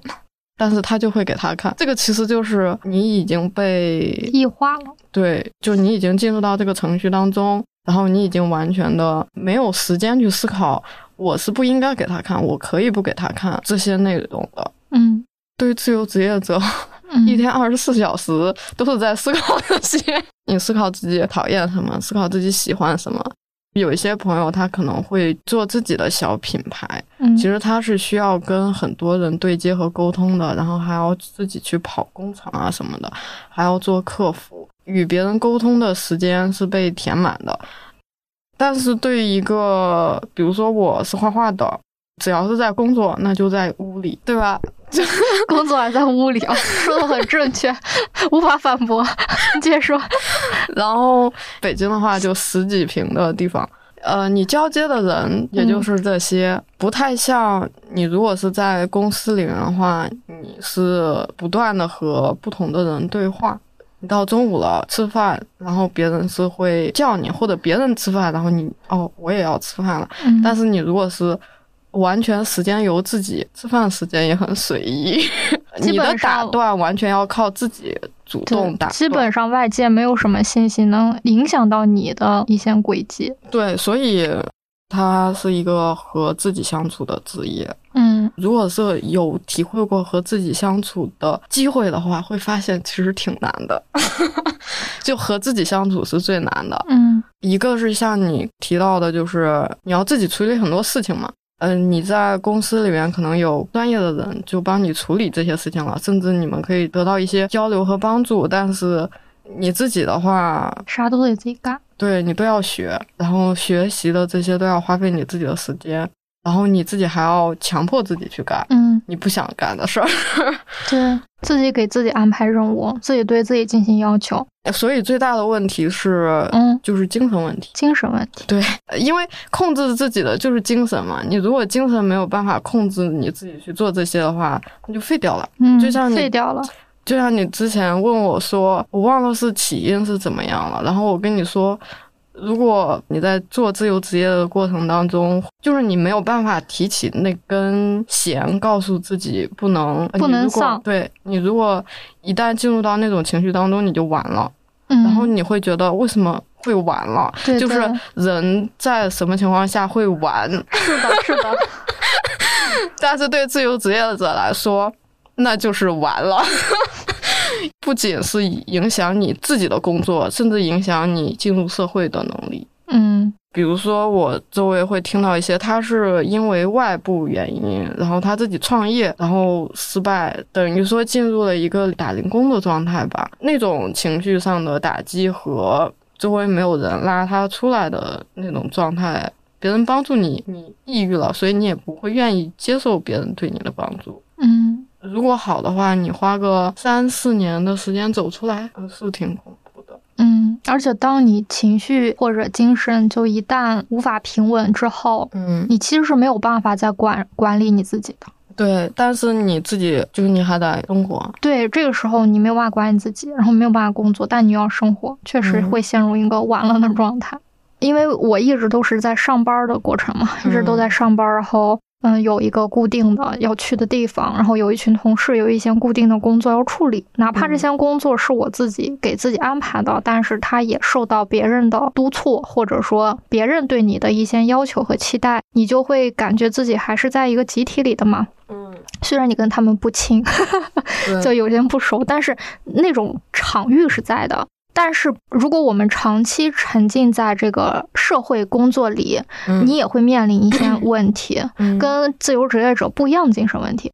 比如说，有段时间你因为生病，你得休假，或者说刚好你们公司要求你休假，嗯，或者是你失业了，然后你要找下一个工作，中间一段时间的休整期，听起来是休假、休整什么的，但实则你那段时间是非常焦灼的，就你很难得去享受这个假期。比如说你在长期这种跟社会的互动中，或者是跟他人的互动中，你习惯了这种互动，或者是跟外界的这种关系。当有一天你成为一个类似自由职业者的状态，你在家待着，跟自己相处，要给自己安排的时候，你会很焦灼。比如说你没有这种能力，你不知道从哪里开始，然后甚至是你会很惶恐。比如说你会担心能不能找到新的工作，或现在这个工作的进展怎么样了。就是你会发现你大部分的精力和你的状态是被。这个工作给打引号的绑架了。之前有段话我听起来也很心酸，大概意思就是说休息是为了更好的工作，就很心酸。就是虽然很平常，听起来是安慰，但是你就会发现，我刚开始是觉得是安慰。我这句话当时我妈也给我说过，因为我是一个经常不爱休息的人，每天都在工作嘛，就是因为你休息的时候你会有负罪感。比如说这个工作你现在其实是可以做的，但是你确实很累，你想休息，但是你在休息过程中你会想着这个工作。尤其是编辑的工作，其实有时候很难断开，你得想着，啊，这个书的封面是不是要改一下？然后，如果这个书是不是还可以跟谁合作一下？或作者最近有些什么问题，是不是要解决一下？还有谁谁的稿费下个月是不是要结？就会一直去想这些问题。虽然这件事儿你可以以后做，工作是永远做不完的，但是在不工作的时候，你就会有一种负罪感。这种负罪感浅层次的，你可以认为它是一种，比如说对工作的热爱呀、责任心这种玩意儿。但是我觉得深层次的就是一种恐惧，这种恐惧就是，如果我不好好工作了，我是不是就没有存在价值了？我是不是就会被辞退？我是不是就没有收入了？的那样一种很深层次的恐惧。哎，我觉得这个很有意思，因为比如说我的话，嗯。我也会这么安慰，但是我会换另外一个词。嗯，是什么？休息是为了更好的创作。大家都不容易，就这种心酸。一个是你好像你就觉得你的意义和价值就是在工作和创作上，还有一个就是你只有这么安慰自己，你才觉得自己好意思休息，你才觉得自己有资格休息。哦，但是我会心安理得的。我不会，你知道吗？所以我觉得特别虐。我听到这句话我就很心酸。我觉得这其实也是整个社会运转对人的一种异化。我其实是很认可社会分工这种模式的，因为我觉得一个人能干的事儿确实很有限。但是具体怎么社会分工，怎么去理解自己的工作，怎么让自己的工作和自己的生活和生命发生一些健康的关系，我觉得现在还是有很多问题的。咱们不是那时候聊过一本书嘛，就是上野千鹤子老师，他有一本书叫做《父权制与资本主义》。嗯，这两个词儿对于不了解的人就有点陌生，或者说它有啥关系？但这两个制度到底给我们的生活带来了什么样的影响？它里面有个公式，就是说父权制与资本主义的合谋带来的一个结果是什么？就是男童，就男孩嘛，就是劳动预备军。对，就对资本主义来说，男童是劳动预备军。成年男性是劳动大军，老年和残疾男性是伤残和退役军。对，你就是这个价值，那消耗品。而女性呢，尤其是成年女性，就承担着劳动再生产的工作，比如说生育孩子、照顾孩子、做家务、照顾男性、照顾病人和老人。而且这些付出往往都是免费，而且得不到认可的。对，所以父权制跟资本主义的合谋，就是让男性变成劳动消耗品，让女性变成免费劳动力。整个社会系统把人类安排的明明白白的。当然了，可能很多的社会结构或具体的情况不完全是这样，但是它整个大体的对人的影响，或者是这个社会在运转的，你能隐隐看到那张无形的手，它确实就是长这个样子的。怎么从这个系统里逃出来，是一个问题。比如说像我，就虽然我我作为一个成年女性，我现在不是免费劳动力，我现在其实就是成年男性的角色嘛，劳动大军。然后如果我生病了，或者是我残疾了，我还能不能活着？我怎么活？甚至是我在我的童年或我在上学的时候，我就是一个劳动预备军。我学习，甚至是考试，然后上大学，好像就是为了工作，就是为了挣那份工资。如果不这样，好像我就没有存在的意义了。对。然后就 what，我就我不接受。所以那个时候，我以我个体的经历，就是我当时是拒绝走上社会的。但是对很多我的同学、我的父母来看，他们就觉得。嗯，你怎么这么幼稚？你怎么能这么任性？你作为一个成年人，你就要走上社会啊，你就要成为劳动的一部分。但他们理解的劳动跟我理解劳动可能不一样。比如说像我，我不想成为一个社会或一个公司的螺丝钉，我想要表达我自己的能动性。我希望我的工作是有创造性的、有意义的，而不是说我就是一个消耗品，我就是一个螺丝钉，用坏了就换下一个，然后我就没有用了，我就是尘埃了。我不希望我是这么一个身份，所以我那个时候我就不希望找这样的工作。但那个时候整个社会大量提供的似乎都是这样的工作，让我的感受就是既厌烦又痛苦又无奈。所以那时候我第一是不想工作，第二个是整个的文化氛围逼得我又不得不工作。我自己也觉得我毕竟是个年轻人，对吧？我还有力量，然后我也有知识，我为什么要过上一个老年人的生活，天天在家待着？我不想这样。然后就那时候真的很痛苦。所以就是我觉得有一部分年轻人跟我当时的处境会很类似，所以他们在这个时候会选择成为自由职业者。我选择成为自由职业者，某种意义上给了自己一条生路或解放。嗯，比如说，我可以靠这种方式活着，但是我又不愿意被社会大齿轮压榨，我不愿意成为九九六的大军，天天被那样压抑。但是，就像你刚才提到的，这个自由职业者也有自由职业者面临的困境，所以我当时就在想，工作之于人到底是什么？嗯，就有一年北京就是书展嘛，也是图书版权交易会。我当时就看到了一本书，是一个嗯日本的，我忘了是哪出版社了。他就在讲人为什么要工作，工作的意义到底是什么。刚好那也是我那段时间在思考问题，我就站在那儿把那本书看完了。他也没有解答我的问题，但是让我思考了很多事情。嗯，后面我自己对工作的定义就是，我觉得它首先是社会和自我之间的一个桥梁。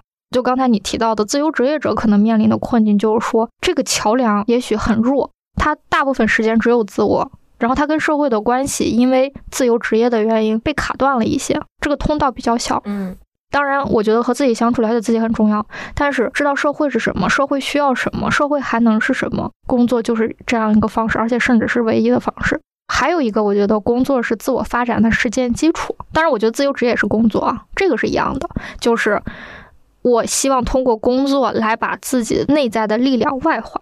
比如说，你是通过作品，我可能是通过我编辑的工作。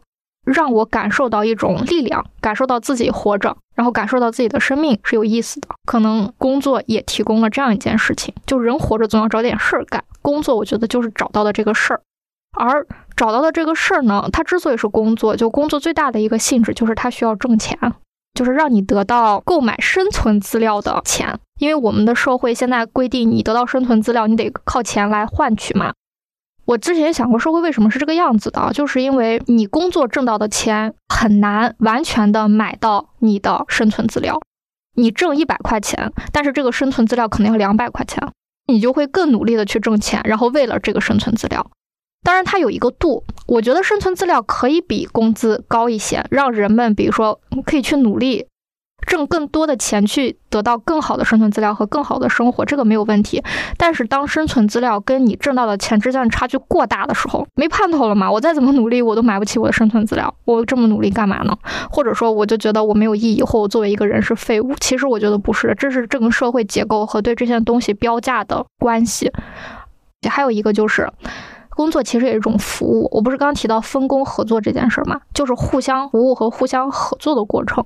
比如说，你是一个漫画作者，你提供好的作品，你是一个外化了你自己的力量，一个就是你为那些想要看到这些作品的人，或者是为他们开拓了想象力，或者是生命的体验，或者是感受到漫画的魅力，你为他们提供了这样的服务，那他们愿意为这个东西来掏钱，支持你继续做这件事情，然后你用这个钱来去买你的生产资料，你提供的服务越好，你挣到的钱越多，你的生活也能更好。我理想的逻辑是这样。但实际在运转时候没有这么理想，有很多的问题，嗯，所以就是我对工作的思考可能就是这样，就比较理想化，就希望我觉得工作就是能提供一个好的服务，然后你用这个好的服务得到一定的回报和这个社会给你的认可，然后你用这个回报去换取你的生存资料，现在的话，就是“工作”这个词，它就包含了很多负面意义在里面。是的，是的，有很多不情愿。对，嗯，你去选择一个工作，它可能你最开始的时候，比如就类似于你最开始的时候，专业不是自己喜欢的，然后你做的工作也不是自己想做的，同时职场当中的问题不是你想面对的。对，嗯，你工作的时间和量，还有你希望达到的标准。可能都跟公司对你的那边的要求就不一样，对，就有很多被迫的含义在里面。所以，像说“工作”这个词的时候，比如说你刚刚说的那个，就想到因为加班太严重了，都没有时间去思考你讨厌或者喜欢的事情，也有点像，因为大家生活在父权的社会当中，你在这个过程当中长大。就根本没有办法思考，对，呃，什么是人道的，什么是反人类的，嗯，然后你就接受了，对，嗯，在这种情形下，当大家开始面对我要找工作的时候，就有点是被推着走的，嗯，而不是，嗯，为什么要工作，为什么要做这个工作，其实也是没有太多的思考的，而且他没有给你太多的思考时间，嗯，呃，父母他也会催你嘛。就是跟催婚似的，对，他就有点像，嗯，整个社会的文化，他也希望父母去规训孩子，对，一代代不要去想太多。我之前听那个。有一些年轻的父母，他就会说：“那个，我就希望自己的孩子平平稳稳的长大，即便是个普通人也没关系。”嗯，然后不需要赚大钱什么的。嗯，呃，有些人就会听了很感动。嗯，然后我就想，其实你的父母对你的要求可能也是这样。嗯，所以他会让你赶紧的工作，赶紧的嫁人。就是不希望你去思考太多，嗯，然后进入一个模式化的，可以看到后来会怎样的。即使这个后来会怎样，它不是好的，但是他也希望你不要做太多反叛性的选择，因为你做这样的选择，给他或者是给你，他对于你的想象，他就会觉得很危机，嗯，然后这个危机其实也是男权社会他能够感到的危机，嗯。所以，就是有一些人，就比如说他在毕业之后，他会开始选择，我不想去进入某一个公司，或者是怎么样。就有一些人会觉得，这些人他可能是想逃避什么，嗯，或者是可能是就是那种比较消极的理解。但是我现在是新的感觉是。其实这是一个有点类似于反叛动作的事情，只是他肯定是要承担这个选择的结果的，嗯，然后就他就承担，但是会蛮需要这样的人的，对，就是，嗯，我感觉很多创作者他，比如说他做出了这样的选择的时候，这样的人越来越多的时候，其实法律方面也是要往这个方向去跟进的，对，然后做这样选择的人。很多也是他想要去做类似于创作方面的工作，嗯，创作方面的工作有一些可能就是因为社会它没有给你满足到，比如说如果是有这样的平台，然后如果是有这样的公司的话，那他也可能就进去了，但是没有嘛，所以他就选择自己做，是的。然后这样的人多了，最后可能也会就像你刚刚说的，他可能就会聚集起来，然后变成一个小的。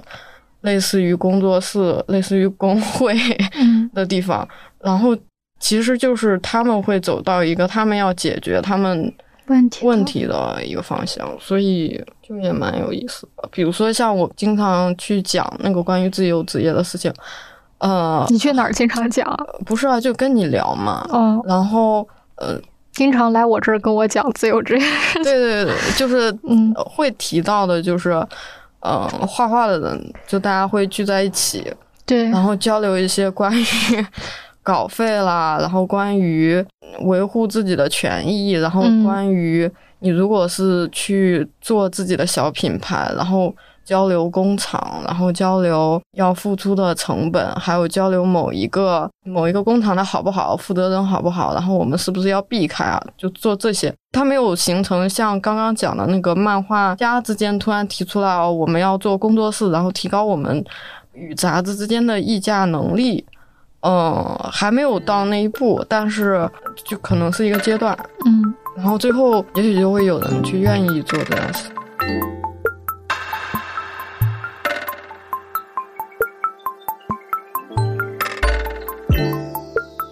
我突然有个想法，就你刚才提到，就很多人他是在没有时间想情况下就被催促着做工作啊，然后结婚啊这种。我不知道为啥，我突然想提到教育问题。之前有提过，就是我在编那个十四岁系列的时候，我发现这些作者他们都有一个共同特性，就是他们在比较小的时候就有非常明确的自己要干什么的一个目标。这个其实也算不上是梦想。比如说，我觉得我在声音上有特质，我以后想当个声优。可能我也喜欢踢足球，我也喜欢画画，但是。声优这件事情让我充满了热情，或者另外一个说我对昆虫感兴趣，我就想去研究昆虫。还有一个说我在思考生命是什么，那我要去当科学家。这是他们的共性啊，就能很早的时候知道自己想干嘛，或者说对什么感兴趣。然后呢，执行力非常强。他们就在想，如果我想要当一个科学家，我要考哪个学校，跟哪个老师当一个声优，我要进哪个培训所，参加什么样的甄选会，都是在很小的时候。所以他们在大学选专业的时候就会去选，我要不然去。学声优，我要不然去当老师，然后我要不然去搞生物研究，特别明晰的知道自己要干嘛。唯一一个不知道自己要干嘛的，就是他一直是想要进迪士尼乐园，对吧？就是他被迪士尼乐园深深的感动了，但是他一直进不去。所以在这之前，他就去什么房地产公司、什么销售商社，就去那里工作。然后直到最终进了迪士尼，但是进去了之后被分配到了清洁部门，还是上晚班，也不是他想要，也不是他想要的，但是他。却在这个不是他想要的地方又找到了啊！我也可以通过这份工作来实现我学到一些东西，而且迪士尼的文化是他非常认可的，各种各样的情况，但是大家都很目标明确，这个是我觉得特别明显的共性，就没有一个人说我不知道我想干嘛，然后我就随便选了个专业，然后随便找了个工作，然后我现在很痛苦，我不想干这个，一个都没有。当然，可能是只有这样的人，他们才会被编辑甄选出来，来去分享自己的职业或者是人生经历。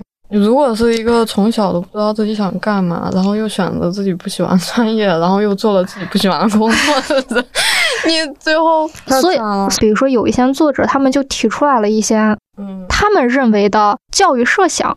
让孩子在尽可能小的时候跟社会挂钩，不要把那个门关住，变成一个暗箱，而是说把大人们在做什么的事情向孩子们展现出来。嗯，对。比如说，你们可以来医院参观，你们可以去料理店，可以去参观商社的职员在干嘛，你们也可以去看漫画编辑工作。在这个工作现场，你能感受到那些繁琐琐碎，但是也能感受到他们的努力和成就感。然后你。从中会被打动，打动你的那个东西，他觉得就是你的原点。就一个只有拥有原点的人，也有一个原因是日剧里面他就会展现某一个工作他的那种这的职业剧。所以就是你，当你有了一个原点以后，你在做工作肯定会有各种困境。就这些人还有一个共同点，就是他们在工作或者是在职业发展中都有过困境，是让他们想要放弃，或者是让他们感到绝望，甚至去质疑自己人生选择的。但是他们最终都选择坚持下去了，或者是选择继续在这里生根发芽了，就是因为他们有这个原点，就是因为他们曾经找到过自己为什么要坚持的理由。就像你为什么选择继续画漫画？画漫画确实有很多的障碍困难，但是你还是选择它，你的那个原点让你能继续画它。就算遇到再多的困难，你也可以继续坚持。就跟我选择当编辑一样，这个东西我觉得从小就要给孩子种下来。而不是让它只变成一个赚钱机器。赚钱机器是什么感觉？就相当于一个加满油的车，你拼命给它加油，拼命给它加油，但是它开到哪儿去呢？它去哪儿呢？不知道。这个就挺可怕的。你应该从小就告诉他你要去哪里，你想去哪里，然后你为了去那里给自己加点油，加多少油你自己说了算。说到这个，我想到一个，比如说他会选择拼多多这种公司，是因为给的钱很多。他对自己的规划就是可能是做个三四年，嗯，然后就离开，嗯，再进一个小城市生活，可能就在这个过程当中就迷失了。等于说你进了一个非人生存的地方，你在里面待三四年，因为他那个残酷的不可能。对对对，而且你三四年之后你出来是什么样的精神状态，还有身体状态，这些钱根本就不值得。对对对，其实这样的话，这样的建议啊，嗯，我妈妈也这么建议我，就是她会觉得你先挣着钱，那个钱你先挣着。你妈妈对挣钱有什么误会？嗯，然后你再就是实现你什么什么梦想啊什么的。嗯，我明白，确实会有这样的。我周围的一朋友，他也会，比如说他可能选择一个比较困难的，然后他的家人就会把钱挣着了再说。能也能理解，对，是吧？就会的。但是他没有考虑的问题是什么？你挣这个钱，你付出的是啥？这个钱能不能弥补你的付出？而且我还有一种感受啊，这是我个人的理论，就是你在你不擅长的领域里、不喜欢的领域里，你很难干得好，很难干到出类拔萃，你最终也挣不到啥钱，百分之百。这个领域里喜欢的、有热情的、能干的人肯定是有，你跟他们怎么比？没办法比。你为什么不去找准你自己的领域去挣钱呢？只不过我说了，你的领域是一个特殊情况，我们也分析了，漫画行业暂时没有办法让漫画家挣钱。那你生在日本，你就是可以挣钱的呀。比如说，如果我升到再早一点，或升到一个出版行业更不发达，我虽然喜欢出版，但 没有办法靠出版挣钱，也是有可能的。然后或者你生在一个出版行业很蓬勃的年代，我就可以挣更多的钱。问题在于生的不好。问题真的就是命啊！对，关于生的不好这件事情，我也有点想说的，也是十四岁里有本书啊，之后可能会出。然后他是一个学生物学的，他一直都在思考生命是什么，他就去考了生物学类的一个大学，想跟一个导师，因为那个导师曾经出现过在他的生物课本上，而且这个人还曾经在美国参加过人类基因组研究什么，他觉得很厉害，想跟人学。结果找到那个老师之后，那个老师说啊，你找错人了吧？就发现姓是一样的，两个老师的姓氏是一样的，但是那个老师他不是生物学院的，他是化学学院的，而且在 这偏差有点大。对，而且在其他学校，生物化学都属于理工学院，你可以转专业，但在他们学校，他们不是学院，他们是学类制，所以你不能转专业，要不然重考，他就人生的挫败啊，怎么办？然后就找到了那个真正的那个老师，然后那个老师就说。那没有办法了，你就立足当下，继续努力吧。他听完这话之后，他觉得特别窝火。他说，他总觉得这个老师要对他人生负责任。当他在之后的研究中，他就发现了一个问题，嗯，生物的进化和自我的进化的问题。他用了一个例子，就是长颈鹿为什么是长颈鹿？嗯，生物的进化不是说之前大家都是短颈鹿，突然有一天长颈鹿种群诞生了，取代了短颈鹿，不是这样的，而是说。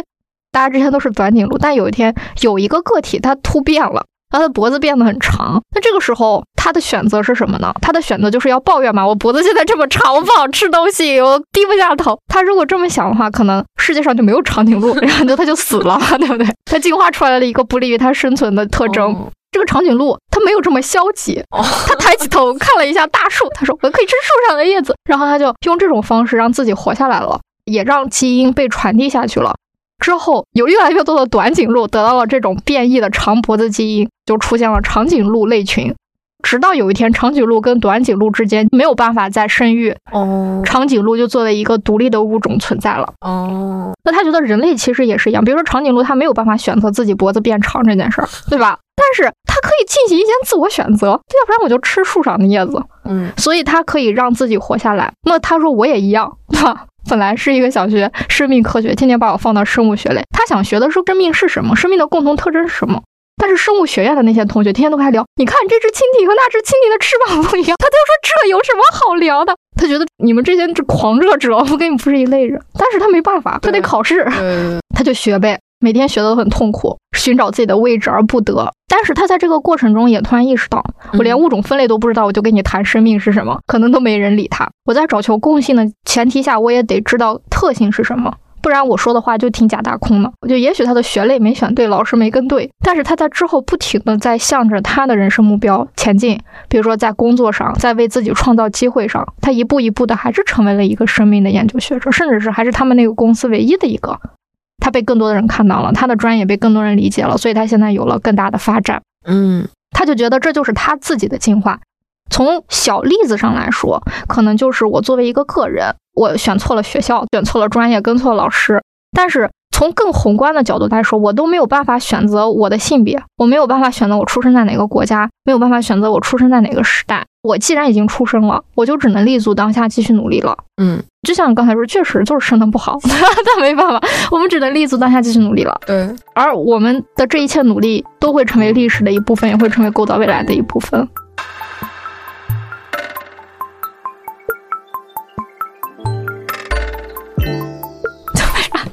聊啥呢？各种跳跃的，对，但我觉得它是有一些关系的，主要是你现在饿了，你没有办法提供更有意思的东西了。对，那我们就先结束到这里，快去吃饭吧。大家拜拜。